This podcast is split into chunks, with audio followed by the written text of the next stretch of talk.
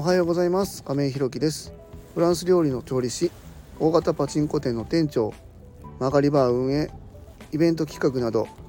さまざまな経験をもとに現在は一般社団法人フローという福祉事業を行っている会社の代表をしております、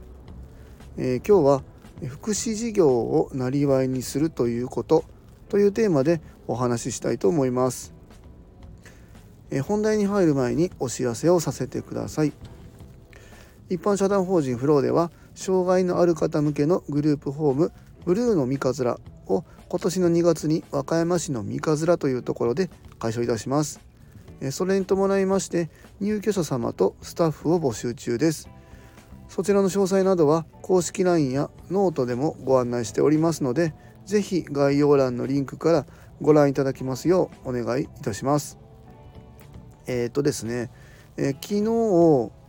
公式 LINE の方でお友達登録していただいている方にご案内はさせていただいたんですけども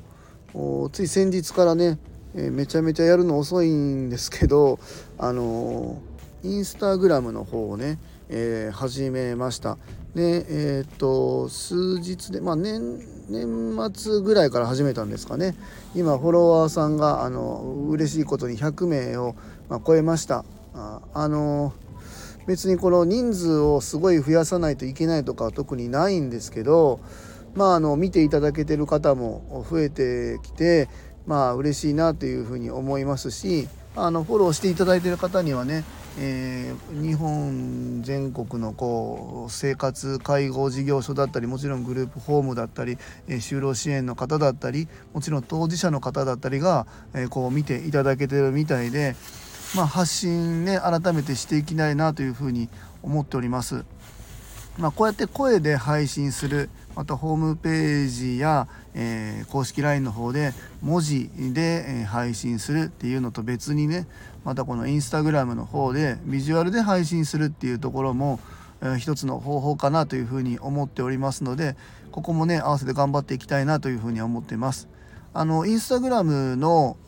アカウントの方も概要欄の方にリンク貼ってますのでもし、えー、よければね見ていただきたいなというふうに思いますし、えー、あわよくば登録してもらえたらなというふうに思ってます。登録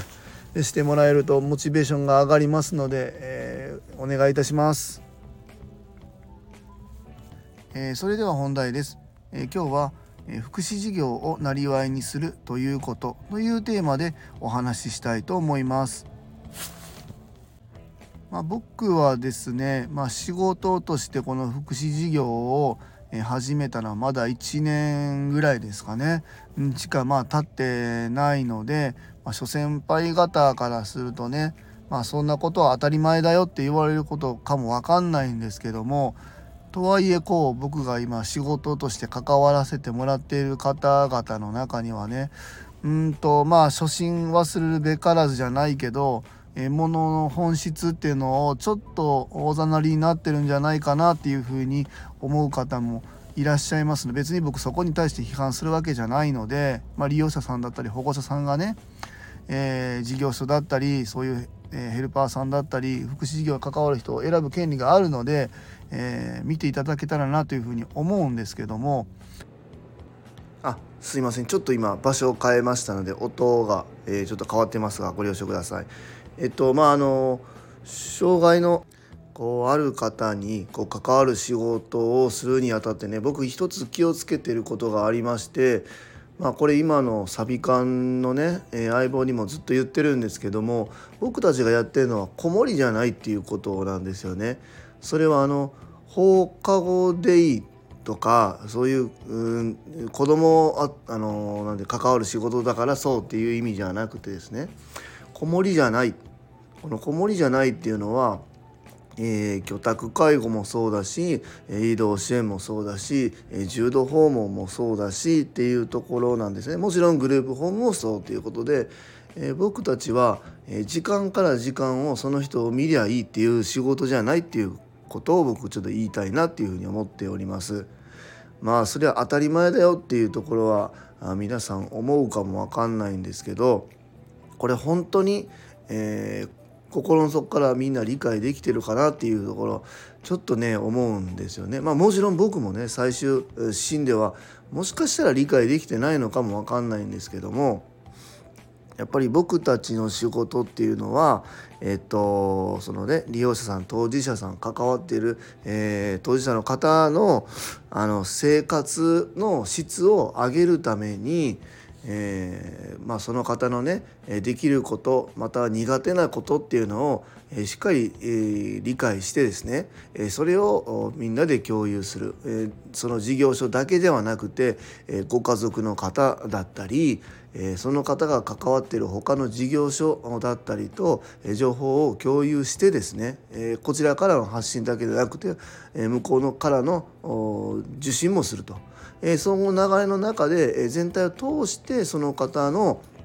生活の質を向上するため維持向上するため維持も大事ですね維持向上するために僕たちが関わっているっていうことなんですよね。でそれに、えー、それが根本にあるのでそのためにはこの仕事をしてないといけないよねとかそのためにはこの仕事はしてたらダメだよねっていう取捨選択ができると思うんですよね。えー、自分たちのシフトがあって、えー、自分たちの都合がいいように仕事を解釈して、えー、それで対応していくっていうのはそもそも根本からずれてるということを、え僕は思うわけなんですけども。まあ、なんていうかこの仕事をやると仕事量が増えるのでやりだすとできないのでこれはやめましょうとか、うん、この仕事はこう何て言うんだろうな役所とかそういうとこから別に突っ込まれないからもう別にわざとやらなくてもいいんじゃないですかみたいな仕事ってうんちょっとね言いづらいんですけどたまにこう聞こえてくるんですけども、えっと、それってねうん。いやそもそもその方の自立支援あの維持向上するために必要なのか必要でないのかっていうのをきちんと考えて理由づけてやる必要があると思うんです。だからその言われないからやらないでおこうとか時間がかかるからやらないでおこうじゃなくてその方の維持向上に向けて必要だったらやったらいいしやらなあの必要ではないんだったらやらなくてもいいと思うんです。うんね、もちろんその中で優先順位がついてえ全部が全部できないと思うんでえだからここはこうしようとかそういう、えーと、きちんと理由づけた仕事っていうのがえ大切なんじゃないかなというふうに思います。でまあその人員不足とかね、えー、忙しいから全部やってらんないみたいなことってもしかしたらこの業界の方にも言われるかも分かんないんですけどうん僕も別にねもう今年44の年ですけどまあ、福祉事業以外にもね、えー、かなり仕事量多い会社で働いてきました。うんえーと、ほんまぶっちゃけて言うと今の仕事より以前の仕事の方が仕事量も仕事の時間もね長かったですけどそれでもね僕はあの管理職やっててクオリティを落とすようなことはえー、しないとお客様第一主義でやってきた結果、えー、きちんと売り上げも上がってですね、えー、自分の収入も増えて業界全体を潤うことに、まあ、会社がね潤うところに貢献できてるというふうに思ってて、まあ、実際売り上げも上げてましたんでねこの辺はね、え業界が変わっても同じなのかなというふうに思います。だから利用者様の目線に立って、えー、自分たちの仕事を組んでいくっていうことはどの業界でも一緒でそれに見合った給料っていうのが出るっていうのが、えー、どの業界であっても同じ流れになると思います。うんえー、特にねこういう福祉事業っていうのは、え生活に直結する仕事うん、僕で言ったら前のパチンコ屋さんなんなんてって言ったら変ですけどパチンコ屋さんはね、えー、自分たちの仕事をするそこで、えー、何かを向上させようっていうふうに思ってもお客様の生活が、えー、いいふうに動くっていうのはまあまああるところもあると思うんですよ。余暇のところもあると思うんでね、えー、大きく変わるっていうことがないと思うんですけども福祉事業っていうのは、えー、例えば何かこうその当事者さんのね気持ちが和らいだり、えー、生活がねしやすくなったりっていうところが、まあ、もちろん、えー、直結して出てくる仕事だと思うのでね、えー、その辺は自分たちの仕事の、えクオリティっていうのももう一回見直す必要があるんじゃないかなというふうに思います。えー、今日は福祉事業をなりわいにするということというテーマでお話しさせていただきました。え、最後までお聴きくださりありがとうございます。え、次回の放送もよろしくお願いします。今日も一素敵な一日をお過ごしください。一般社団法人フローの亀井宏樹でした。